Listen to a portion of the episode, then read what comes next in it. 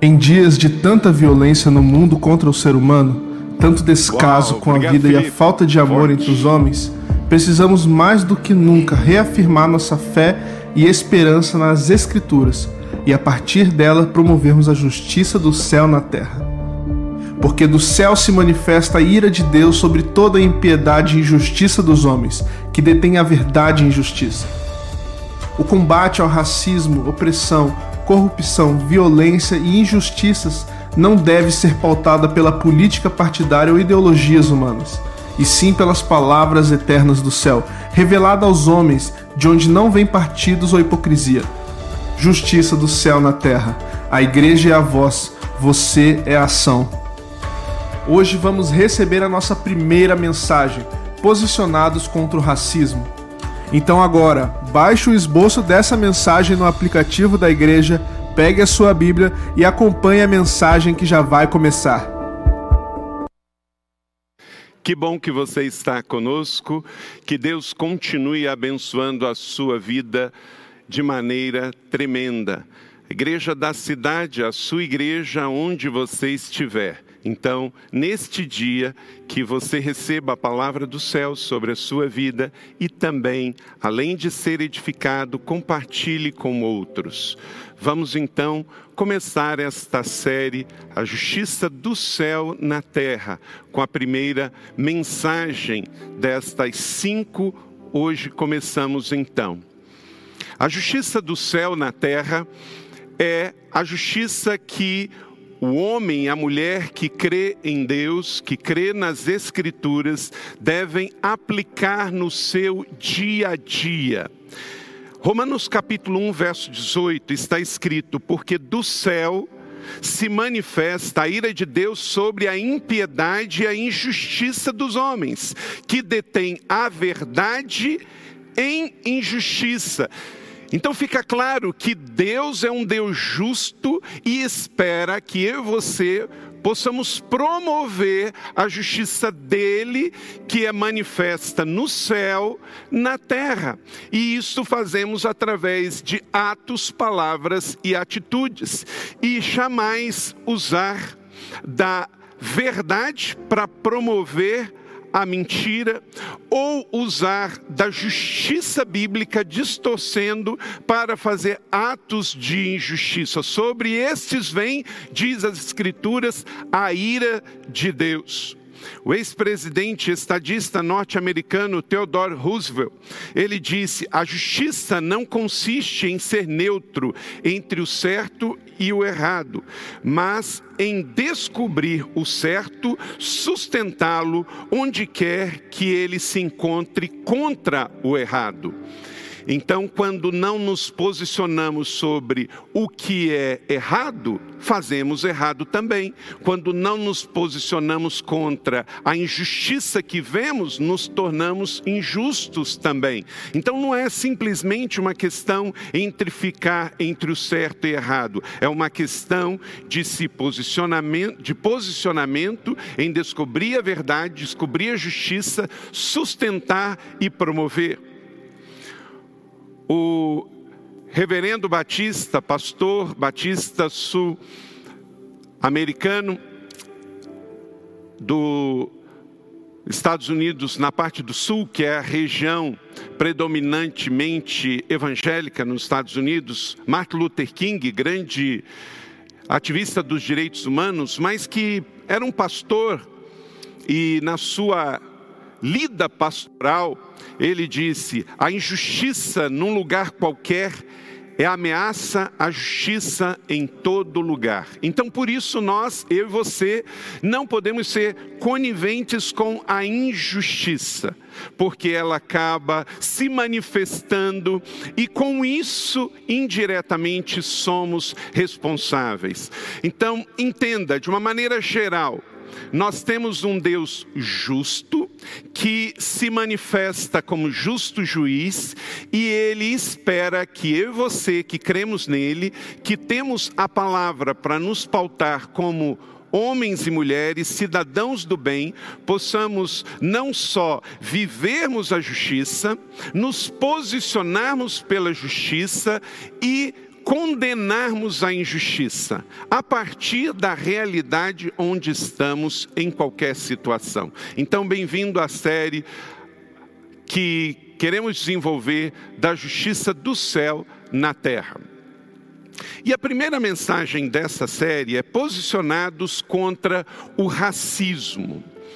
O racismo é algo pecaminoso e também criminal.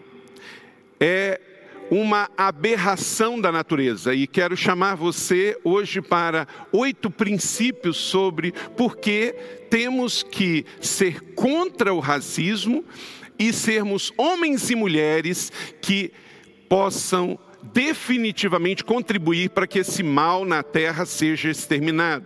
Em Gálatas capítulo de número 3, 28 está escrito: Não há judeu nem grego, escravo nem livre, homem nem mulher, pois todos são um em Cristo Jesus. Então, eu não sou melhor do que ninguém por causa da cor da minha pele, e ninguém é melhor do que eu por causa da cor da sua pele, porque Deus criou assim. Então, Paulo, escrevendo aos Gálatas, sentenciou isso. Não há diferença entre um judeu e um grego, em um homem livre ou escravo, dentro do contexto que permitia a escravatura do Império Romano em que os judeus viviam, mas mesmo assim, Paulo estava dizendo que diante de Deus todos estavam num mesmo nível.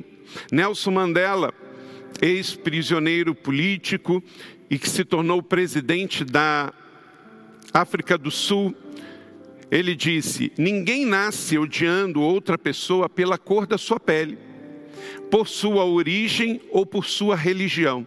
Para odiar as pessoas, precisamos aprender se podem aprender a odiar, elas podem ser ensinadas a amar. Então é uma questão de cultura e de educação mudar esta realidade. E nós temos que tocar nesse assunto. O racismo é real, é pecaminoso, é crime, e eu e você precisamos nos posicionar contra e falar sobre esse assunto. Temos uma herança escravagista nas Américas, no Brasil e em todos os países das Américas.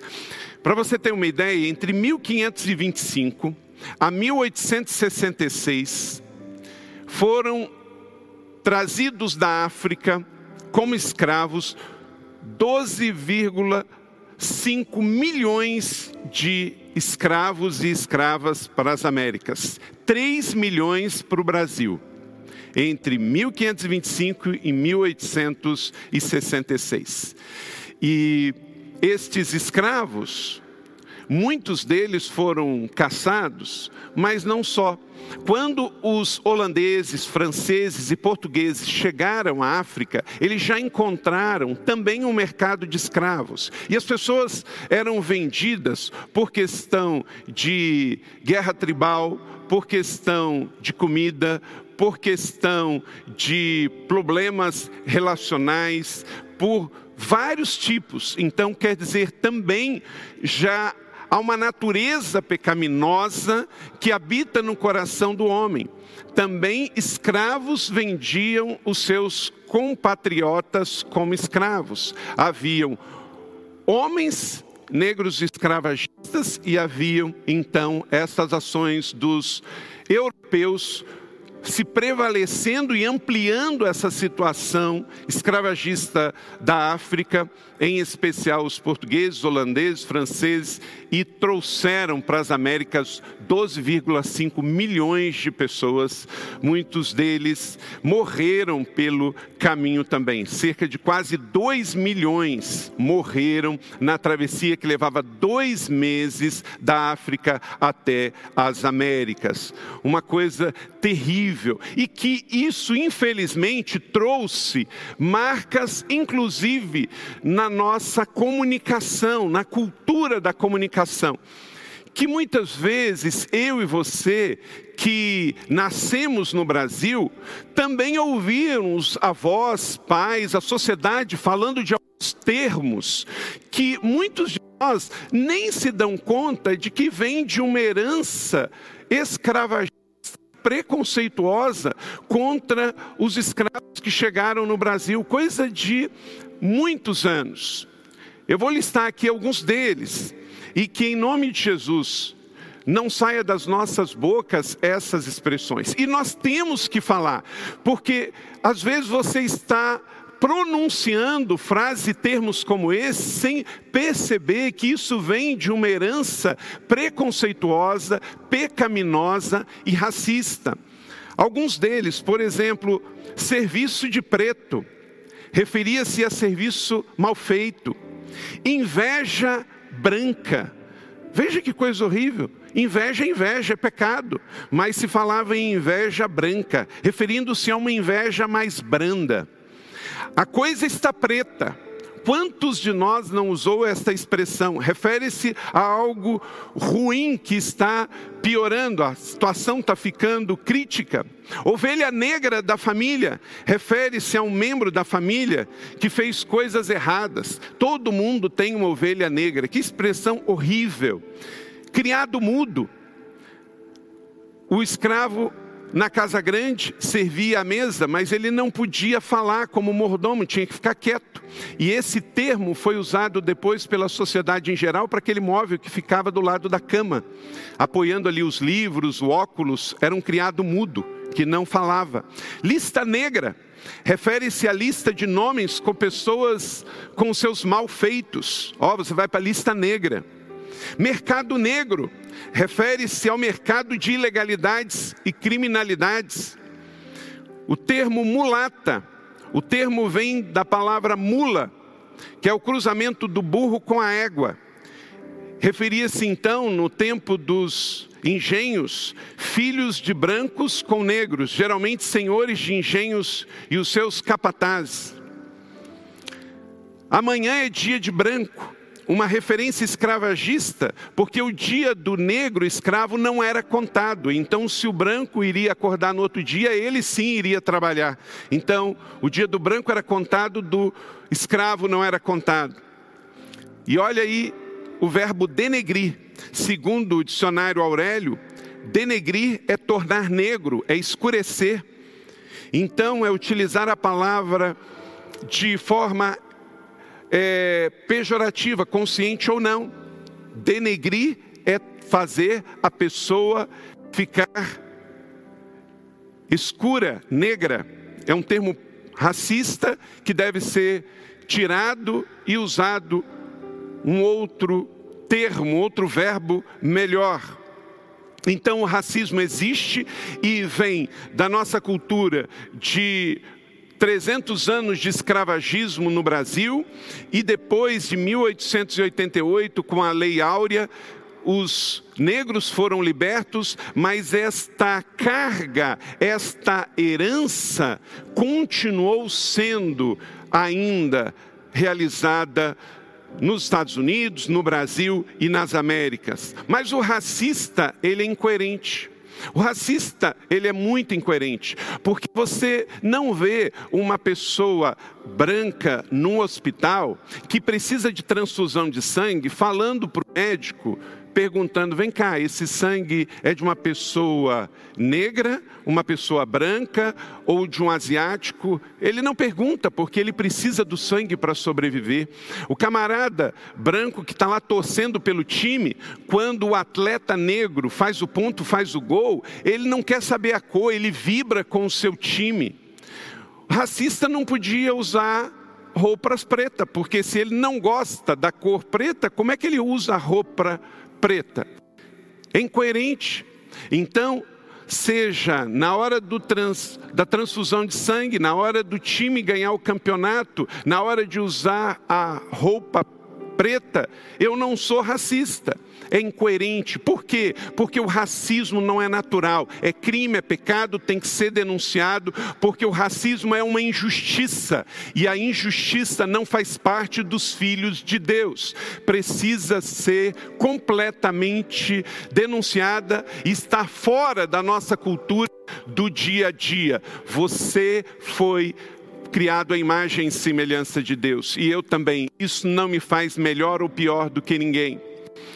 Mas, como eu disse, está no nosso dia a dia. Esta semana mesmo, uma situação veio bem à discussão nas redes sociais.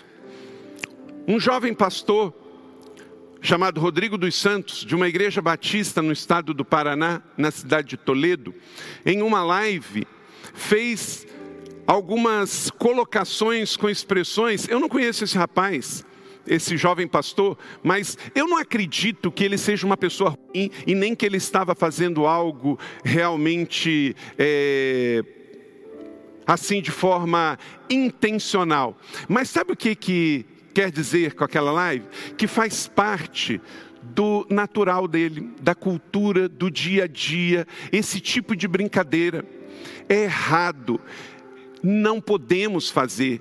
A nossa cultura é outra, é a cultura do céu, da terra, não é da herança escravagista, não é do preconceito, isso é asqueroso, isso é nojento. Então nós não podemos nem brincar com um negócio assim, não podemos usar estas expressões, porque imagina como que o outro se sente. Eu vou colocar esse vídeo aqui para que possamos todos aprender. O momento aqui é de pregação, é de ensino, é didático, é de crescimento. Então, não faço isso para expor e nem para ficar relembrando, mas porque nós temos que admitir que existe uma realidade de racismo intencional, existe uma realidade de racismo cultural e existe uma herança que vem de 300 anos de um país que passou pelo, pela escravatura e que mesmo após a abolição, isso veio de herança através da comunicação da língua e da cultura. Assista esse vídeo. E foi assim, né? Ela, foi. acho que foi num culto de quinta-feira. Foi. A primeira Era vez que a gente domingo, se viu. Né? Né? Eu já estava indo, mas ele estava de cirurgia e não estava indo na igreja. É, e foi algo assim, bem, bem especial. É, uhum. Quando eu vi ela, para quem é de Toledo e sabe, né, a gente, a Thay tá ali, a Tainara. A tá ali. Oi, Thay. Então, quando a gente ia na igreja, quem conhece a gente de Toledo sabe que a igreja Batista Calvário é na Vila Pioneira é uma região mais pobre, é. né? E na região lá de, da Pioneira a gente não via loira, né? Como a minha esposa. E quando ela veio para o culto, tipo, destacou, porque tudo pessoal assim mais classe pobre, é. meio mais moreno, é, queimando sol, meio encardido, um povo meio é assim, sujo. Assim, Quando ela veio, eu pensei, é. essa daí é da, da zona mais nobre da cidade, né? Eu era de lá, mas, era da zona mais nobre. Não. Mas ela era um pouquinho mais para baixo, ali na Vila Paulista, né? Pior é. ainda. Péssimo, péssimo. Não podemos, de maneira nenhuma, fazer nenhuma referência com relação a isso. Então, ao dizer classe mais pobre, mais humilde, moreno, sujinho, isso tudo fere as pessoas, magoa as pessoas, porque as pessoas não têm nenhuma responsabilidade sobre a cor que elas têm, o bairro que elas moram. Cada um tem uma realidade que precisa ser olhada e como Jesus olhou, sempre com amor e com compaixão, seja independente da cor, do status, da realidade. Então, certamente que isso trouxe uma série de desconfortos para todos que ouviram. Nós não gostamos nem de ouvir mas é importante, faz parte do processo também de aprendizado, para que em nome de Jesus não venhamos jamais a ver cenas como essa no Brasil, muito menos referente à igreja do Senhor Jesus Cristo, batista ou qualquer outra. Mas agora gostaria de chamar um testemunho fantástico. Nesta série, nós vamos ter sempre um convidado que vai dar um testemunho para reforçar o assunto de cada mensagem. E nesta série sobre a justiça do céu na terra, e hoje estamos falando sobre a questão do racismo, eu quero convidar o nosso querido irmão e amigo Samuel Santos com um testemunho fantástico. Samuel Santos foi alto executivo da Johnson Johnson no Brasil, Hoje ele está aposentado, foi um homem muito bem sucedido na sua carreira. Ele também é pastor. Hoje ele aposentado na sua carreira como executivo, mas ele é pastor executivo em uma igreja em Nashville. É escritor, conferencista, casado há 39 anos com Célia, pai de duas filhas e já avô de quatro netos.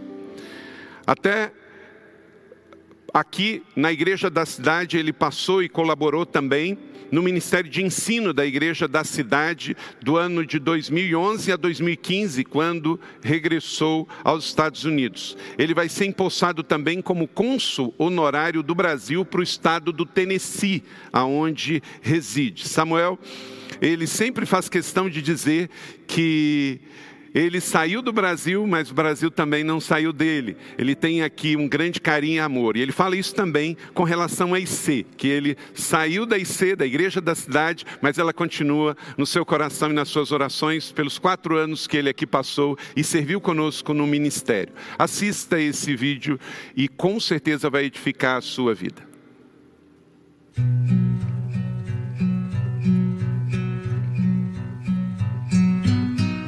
Olá, Igreja da Cidade.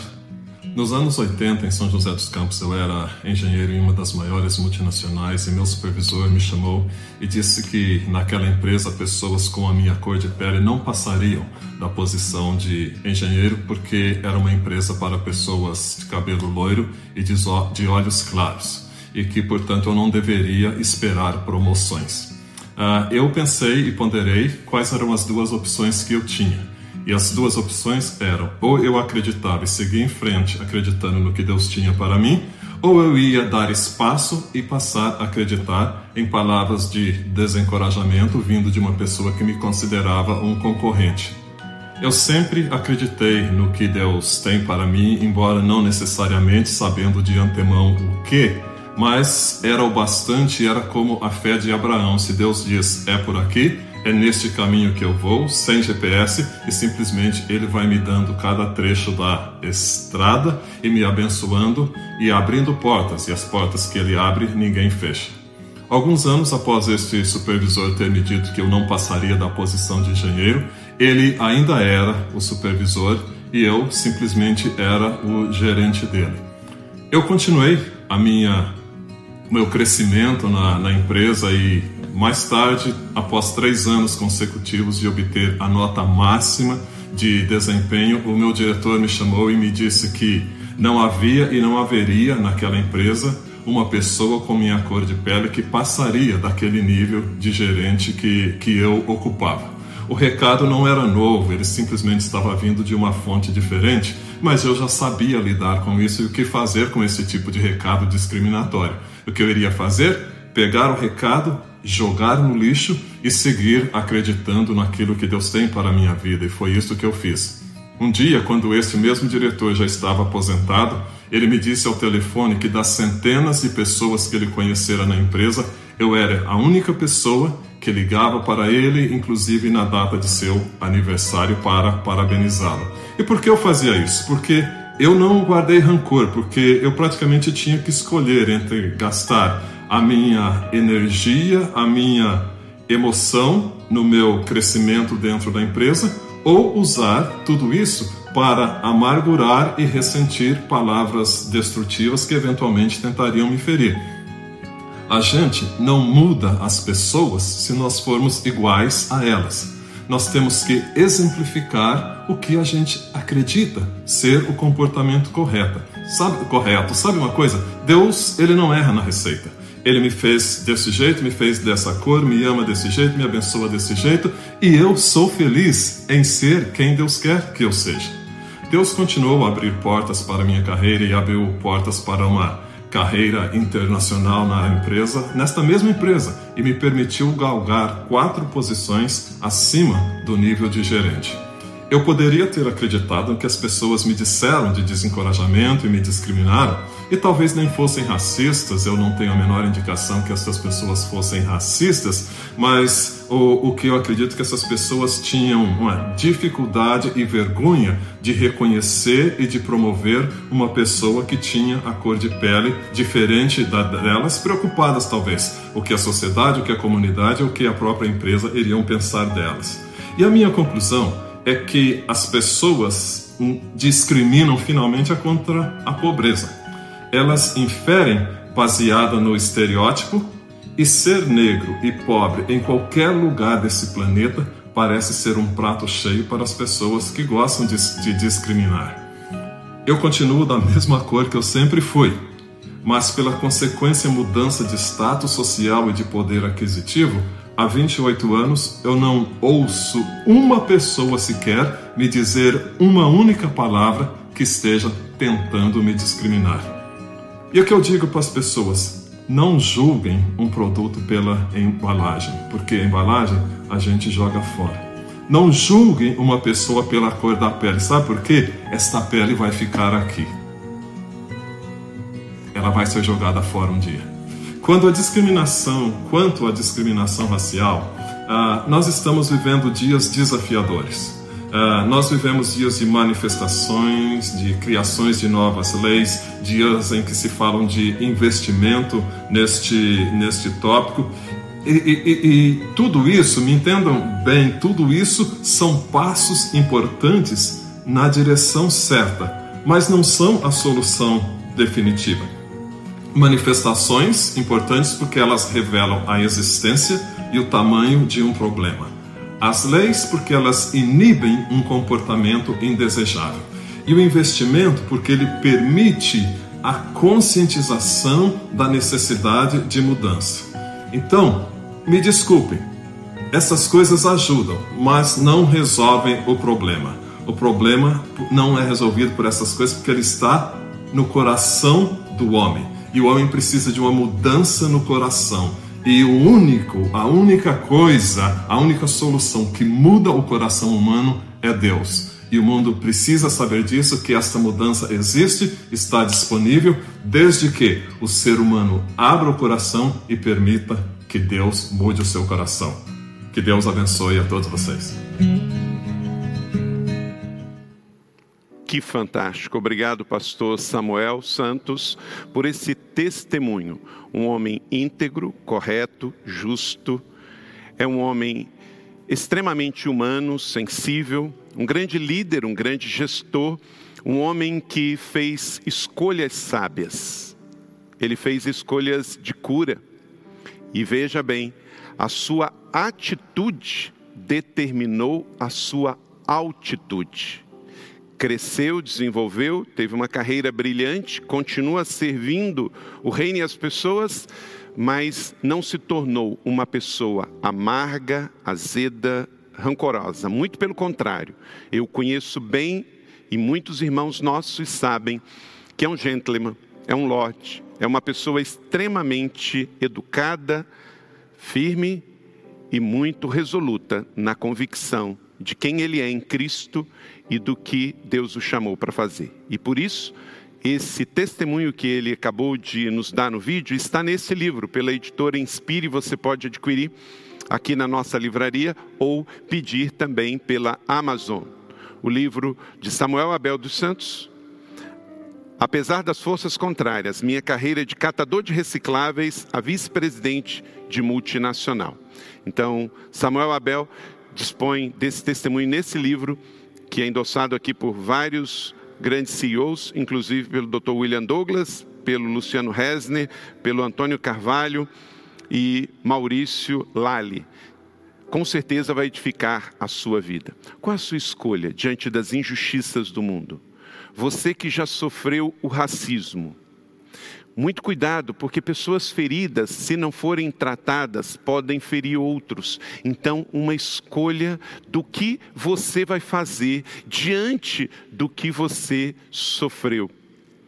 De novo, racismo é pecado, racismo é crime, mas você não pode, como o pastor Samuel nos falou, gastar toda a energia da sua vida em vingança, revanche e continuar trazendo preso aos seus pés a ferida, a dor que você acabou de sofrer.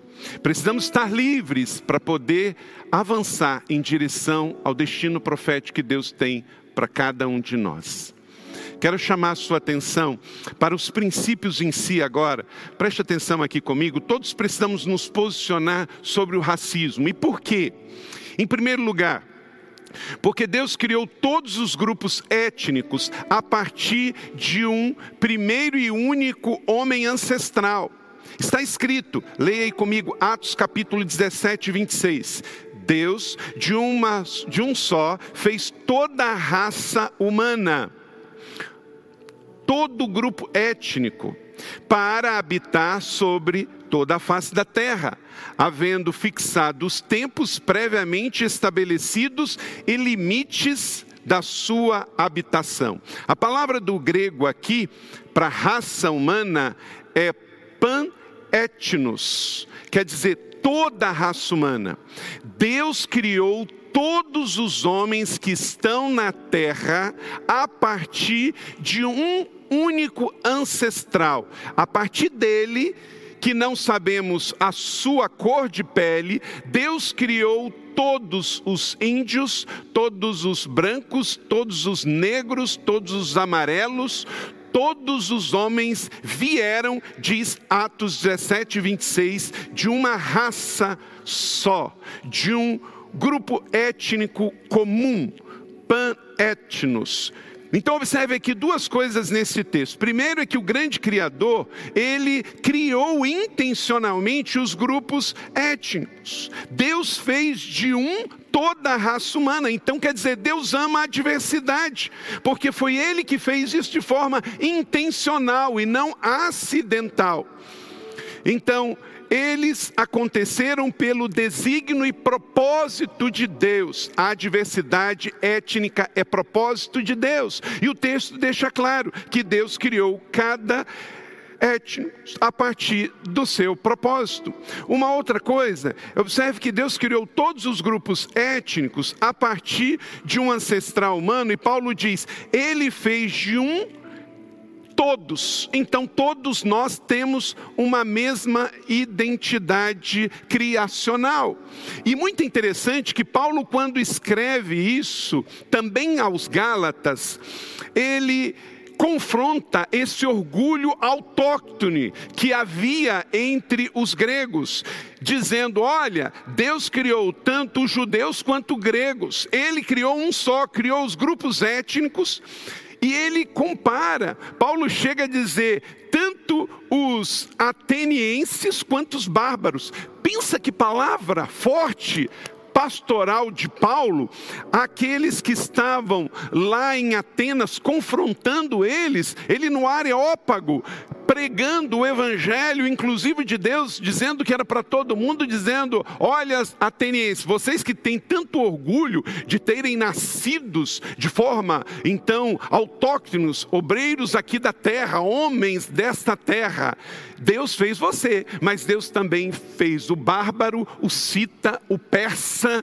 quer dizer, dizendo, confrontando o orgulho, não se deixe levar pelo orgulho, prepotência. Não tenha orgulho da cor da sua pele. Tenha orgulho de ter sido criado por Deus e Ele fez nesta beleza da diversidade, com um propósito e um desígnio, todos somos feitos pan-etnos fomos feitos de uma mesma etnia original, de um mesmo ancestral. E biblicamente sabemos e temos o nome, todos somos frutos da criação do primeiro homem, Adão. E não há nenhuma referência bíblica qual era a cor de Adão. Então, não pense que Deus está falando que você hoje tem uma cor que é igual ou diferente da de Adão. O importante é que você veio dele. Isso é muito especial. E Deus criou a todos, fruto deste primeiro ancestral comum. Esse é o primeiro princípio, porque eu e você temos que combater e sermos contrários ao racismo. Segundo, todos precisamos nos posicionar contra o racismo, porque todos fomos formados à imagem de Deus. Imago Dei, o único Deus tem uma imagem para nós e ele colocou a melhor imagem em mim e em você. Querido, depois que Deus havia criado todos os animais, toda a fauna, toda a flora, ele então faz o homem, a obra-prima da criação, que no Salmo de número 8 diz que fomos criados pouco abaixo dos anjos. Então, nós temos pequenos traços diferentes também por uma questão de adaptação da região onde os nossos antepassados viveram, mas brancos, mais negros, não importa, mas todo mundo tem dois ouvidos, um nariz, uma boca, todos temos um corpo, criados por Deus. O homem, à sua imagem e semelhança, os criou, homem e mulher. Quando você coloca esse ensino do Gênesis junto com Atos 17, você vê que Deus criou os grupos étnicos a partir deste primeiro homem. E este primeiro homem se parece com o seu Criador. Aleluia por isso. Então não importa a cor da sua pele, as afeições do seu rosto, a textura do seu cabelo, os seus traços genéticos, somos todos seres humanos e na beleza da diversidade dos grupos étnicos que vemos atualmente que Deus criou, sejam negros, indígenas, brancos, não importa. E também não importa a questão da classe social. O pastor Samuel testemunhou no seu vídeo, testemunho, dizendo sobre o preconceito econômico. Isso também é uma desgraça terrível. Tratar as pessoas pelo que elas têm na sua conta corrente. Muitas vezes também a nossa sociedade é hipócrita com relação com isso. E triste é quando a pessoa é negra e é pobre. Aí ela sofre duas vezes em cima daqueles que têm o preconceito de cor e também econômico. Terceiro motivo pelo qual todos precisamos nos posicionar contra o racismo não existe base bíblica para nenhum tratamento preconceituoso contra ninguém. Se você vê alguém usando a Bíblia para defender racismo e preconceito, ele está distorcendo a palavra do Senhor. E alguns usam Gênesis capítulo 9, 21 a 25, falando: bebendo do vinho, embriagou-se, referente a Noé, e se pôs nu dentro da sua tenda. Cã, pai de Canaã, vendo a nudez do seu pai, fê-lo saber fora a seus dois irmãos. Então Sem e Jafé tomaram uma capa, puseram sobre seus próprios ombros de ambos e andando de costas, rostos desviados, cobriram a nudez do seu pai sem que a vissem. Despertando Noé do seu vinho, soube que fizera o filho mais moço. Então disse: Maldito seja ou será Canaã, seja servo dos servos dos seus irmãos. E aí, aqui, um folclore distorcido da palavra de Deus, dizendo que esta maldição de Noé seria uma marca sobre os descendentes de Cã, isto é, Caim teria herdado esta marca. Isto é um absurdo. Noé tinha três filhos, Sem, Cã e Jafé. De Sem vieram aí os semitas. A maldição de Noé, desse texto, cai, não é sobre Caim em si cai sobre os descendentes, isto é, os cananitas. Então, os cananitas receberam esta palavra como povo, e eles não eram os que viviam na África, na Líbia e no norte da África. Eles viviam no Oriente Médio. Então, em Gênesis capítulo 10, verso 6, diz que os filhos de Cã foram quatro: Cã, Cush, Mizraim, Put e Canaã. Ora, sabemos que os cananitas viviam ali onde hoje é Israel, onde é Jordânia. Canaã não é o único dos quatro filhos, mas sabemos que ele não é o pai dos ancestrais africanos. Então, em Gênesis capítulo 10, 15 a 18, cita os descendentes de Canaã, até cita especialmente quem são os descendentes de Cã. Canaã gerou Sidom, seu primogênito, e Aete, os Jebuseus, os Amorreus, os Girgazeus, os Eveus, os Arqueneus, os Sineus, aos Arvadeus, aos Zamareus e os Amateus, isto é, todos que viviam ali na região de Canaã e por isso descendentes cananeus. E quando Josué entrou para conquistar a terra, era esse povo que ainda habitava lá mil anos depois. Então, é um erro graço, é uma distorção falar algo assim.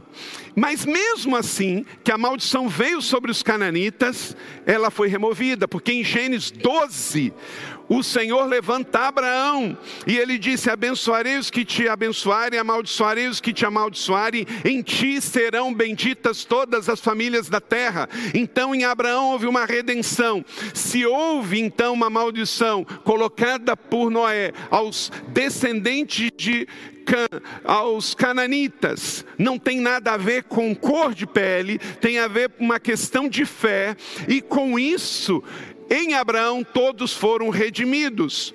Então vemos que com Abraão Deus está colocando em ação o seu plano de redenção que derruba toda e qualquer maldição espiritual e recebeu a bênção então de Abraão e estava selado, como está em Gálatas capítulo 3, 13, 14. Deus é o Deus da redenção, é um Deus que revoga maldição e que traz o melhor para o homem. Como que em Cristo Jesus toda a maldição do pecado também foi removida.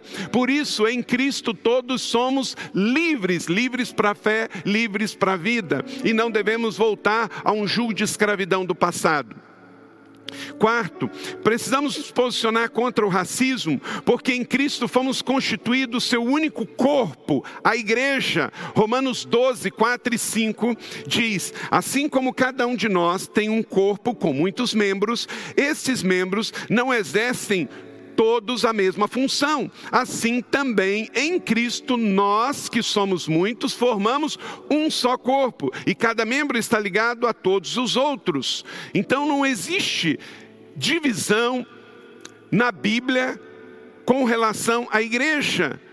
O que aconteceu nos Estados Unidos, fruto do, da questão racial de igrejas de brancos e negros, é uma questão que traz consequências terríveis até o dia de hoje.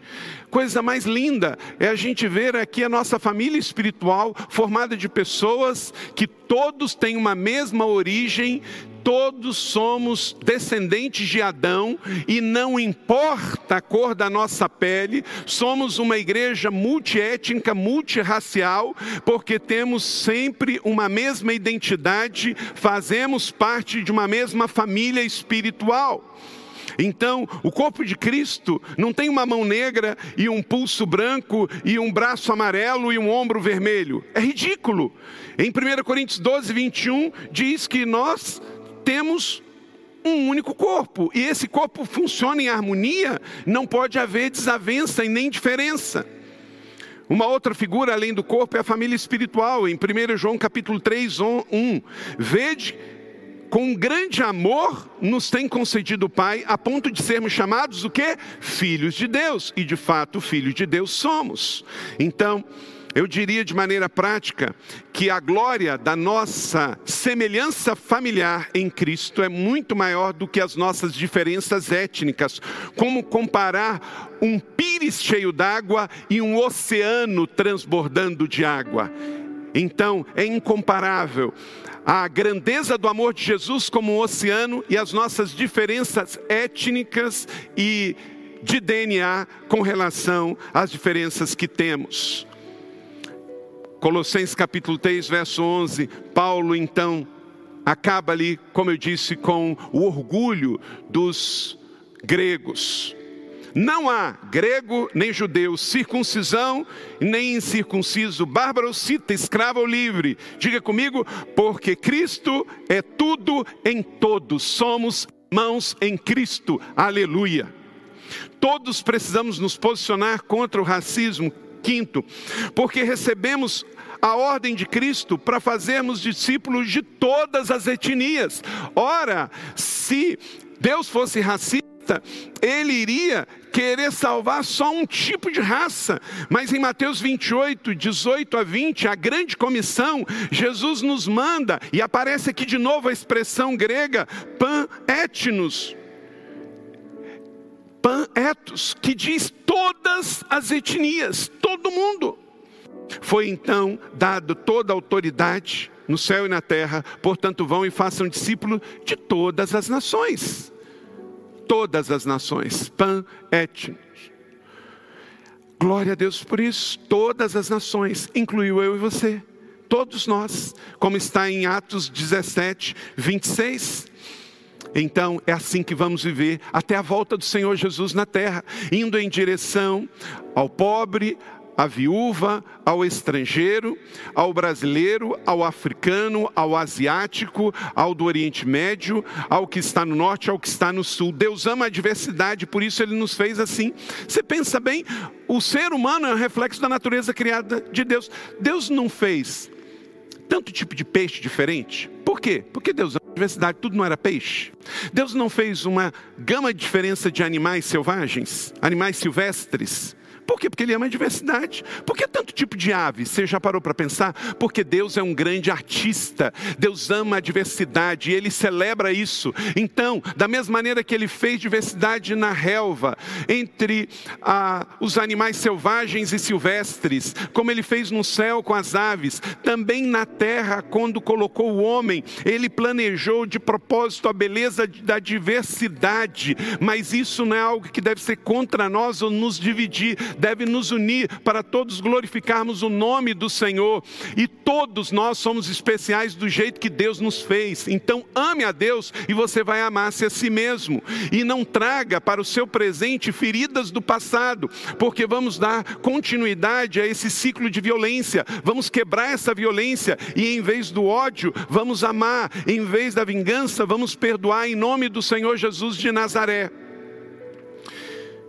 Todos precisamos nos posicionar contra o racismo. Sexto, porque a Bíblia proíbe casamento entre um crente e um incrédulo, mas não entre membros diferentes de grupos étnicos. Você já percebeu isso?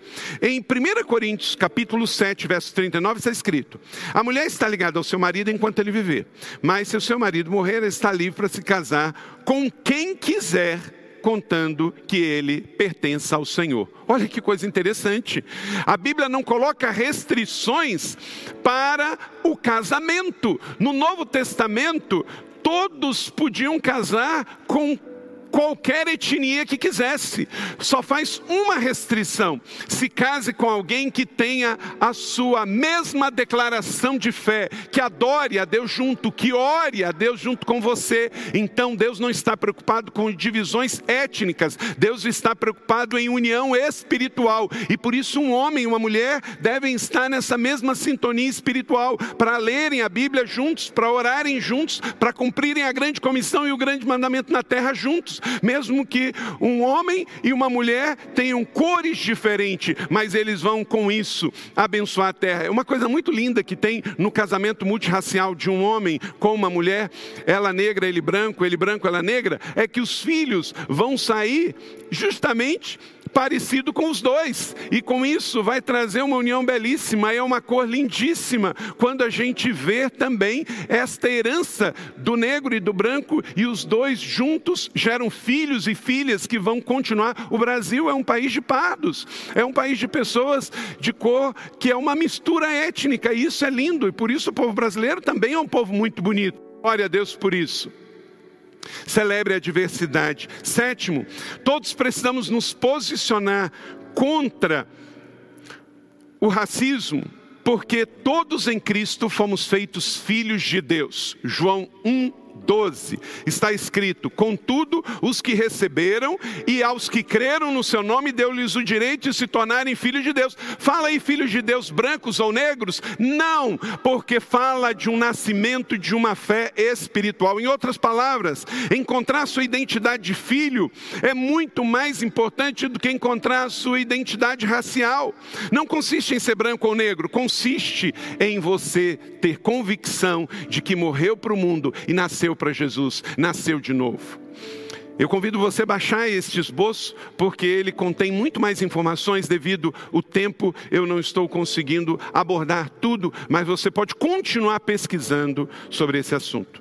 E por último, todos precisam se posicionar contra o racismo, porque fomos chamados, preste atenção, esse oitavo e último ponto aqui, fomos chamados para o ministério da reconciliação pelo amor de Cristo. 2 Coríntios 5,18. Leia comigo, onde você está aí na sua casa, por favor. Tudo isso provém de Deus que nos reconciliou consigo mesmo por meio de Cristo e nos deu o quê? O ministério da reconciliação. Meu irmão negro, minha irmã branca, todos temos o ministério da reconciliação. Na África do Sul aconteceu uma coisa muito importante. Quando Mandela foi eleito presidente, ele estabeleceu uma comissão e auxiliado pelo bispo Desmond Tutu da Igreja Anglicana, a comissão da verdade, da justiça e da reconciliação. No Brasil, em função da questão do passado da ditadura, foi estabelecida só a comissão da verdade. E aí, com isso, não trouxe união. A divisão está aí. Então, não adianta trazer uma verdade sem uma proposta de reconciliação e perdão. Então, tudo que você traz de volta do passado, eu não estou falando para você esquecer, porque isso é doença, é amnésia. É você trazer, mas trazer uma perspectiva de perdão, de satisfação, de abundância, como vimos aqui no testemunho de hoje. Então, pense bem. Quando você traz um assunto do passado, é para trazer ao presente, para vir uma proposta, como da África do Sul, de perdão e reconciliação. Uma verdade que não vai levar ao perdão e à reconciliação, ela vai trazer divisão. Então, nesse sentido, pense nisso. Eu e você somos ministros dados por Deus para reconciliação.